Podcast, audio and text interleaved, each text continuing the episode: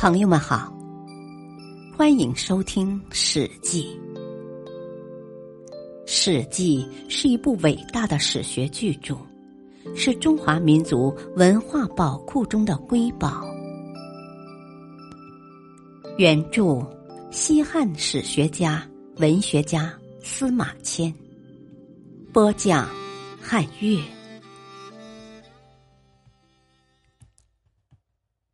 乱臣贼子。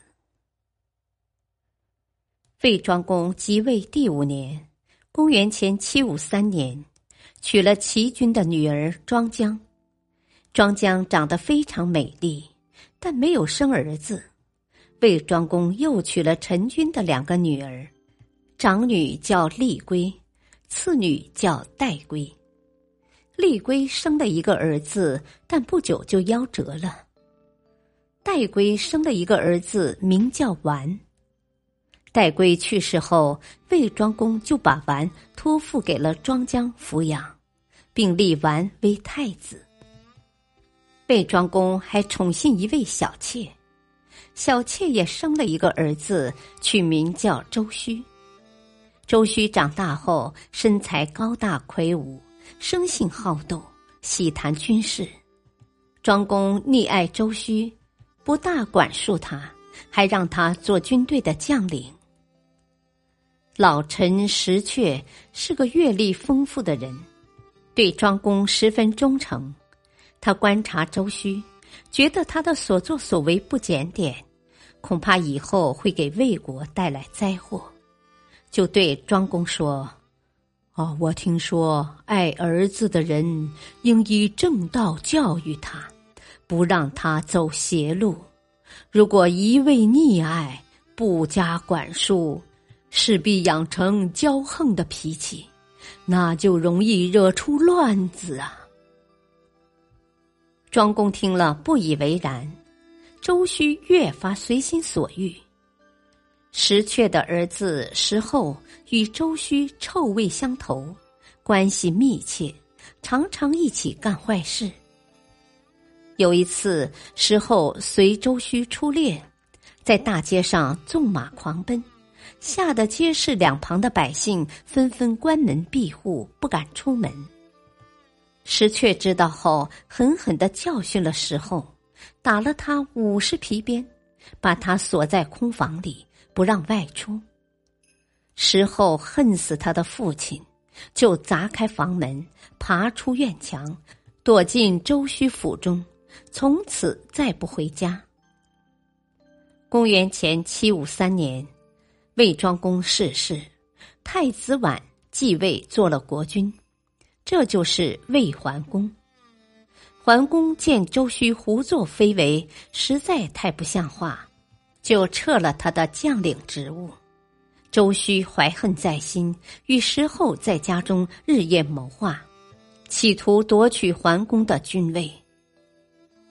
公元前七一九年，周平王去世的消息传来，魏桓公按礼仪要赴周京吊丧。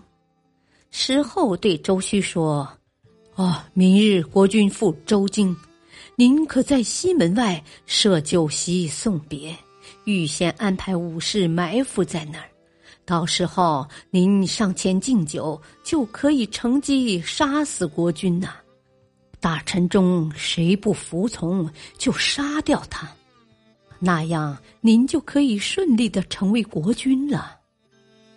周须听了大喜，立即部署安排，准备行动。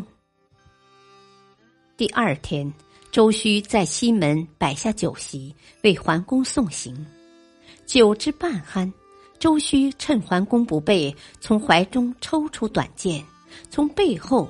刺中桓公，桓公受了重伤，挣扎了几下就死去了。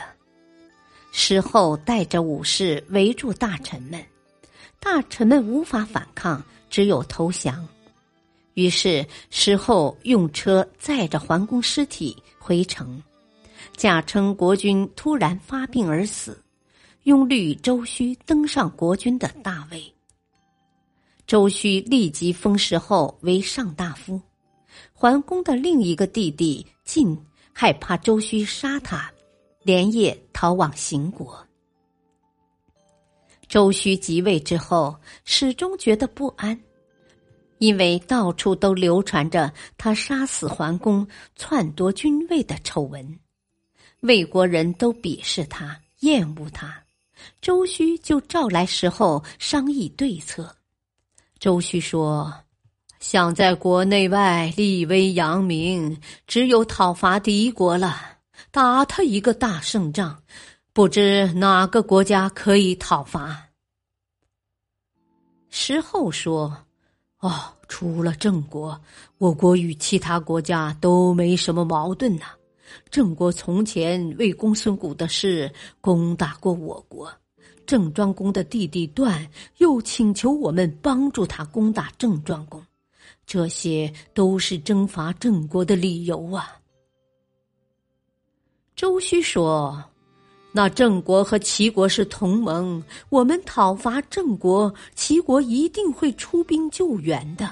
我们恐怕难以对付他们呐。石后说：“啊，我们只要联合宋、陈、蔡三国，啊，就可以对付他们了。”周须于是派出使者到三国游说，三国都表示同意联合攻打郑国。魏、宋、陈、蔡四国军队开到郑国都城郊外，郑庄公闻讯召集群臣商议，群臣有的主战，有的主和，意见不统一。郑庄公说：“啊，这次入侵主要是魏国周须策动的，他为了平息国内的不满，借攻打郑国来树立威信。”其他三国各有打算，并非真心与他联合呀。我们不妨让他打胜一仗，获得战胜的名义，他自会退去。魏国内部反对周须的人很多，不久就会发生内乱的。我们不必和他们死缠。郑庄公于是派出一队军马出城应战。并嘱咐打上几回合就扬败回城，不许恋战。郑国将军公子吕奉命带队出战，正碰上石后等人，两军相接，打了几回合，郑军就败回城中。石后命军士抢掠了城外的道河，装载上车，准备班师。周须说。我没有取得彻底胜利，怎么就班师呢？石后说：“啊，郑国军队一向骁勇善战，郑军又是周天子的重臣，我们胜了他们一仗，足以张扬国威了，何必久战呢？要知道国内局势不稳，我们长期在国外，国内恐怕会发生动乱呢。”周须传令军队回师。周须和石后在一起干了许多此类扰害诸侯和百姓的事，真是一对乱臣贼子啊！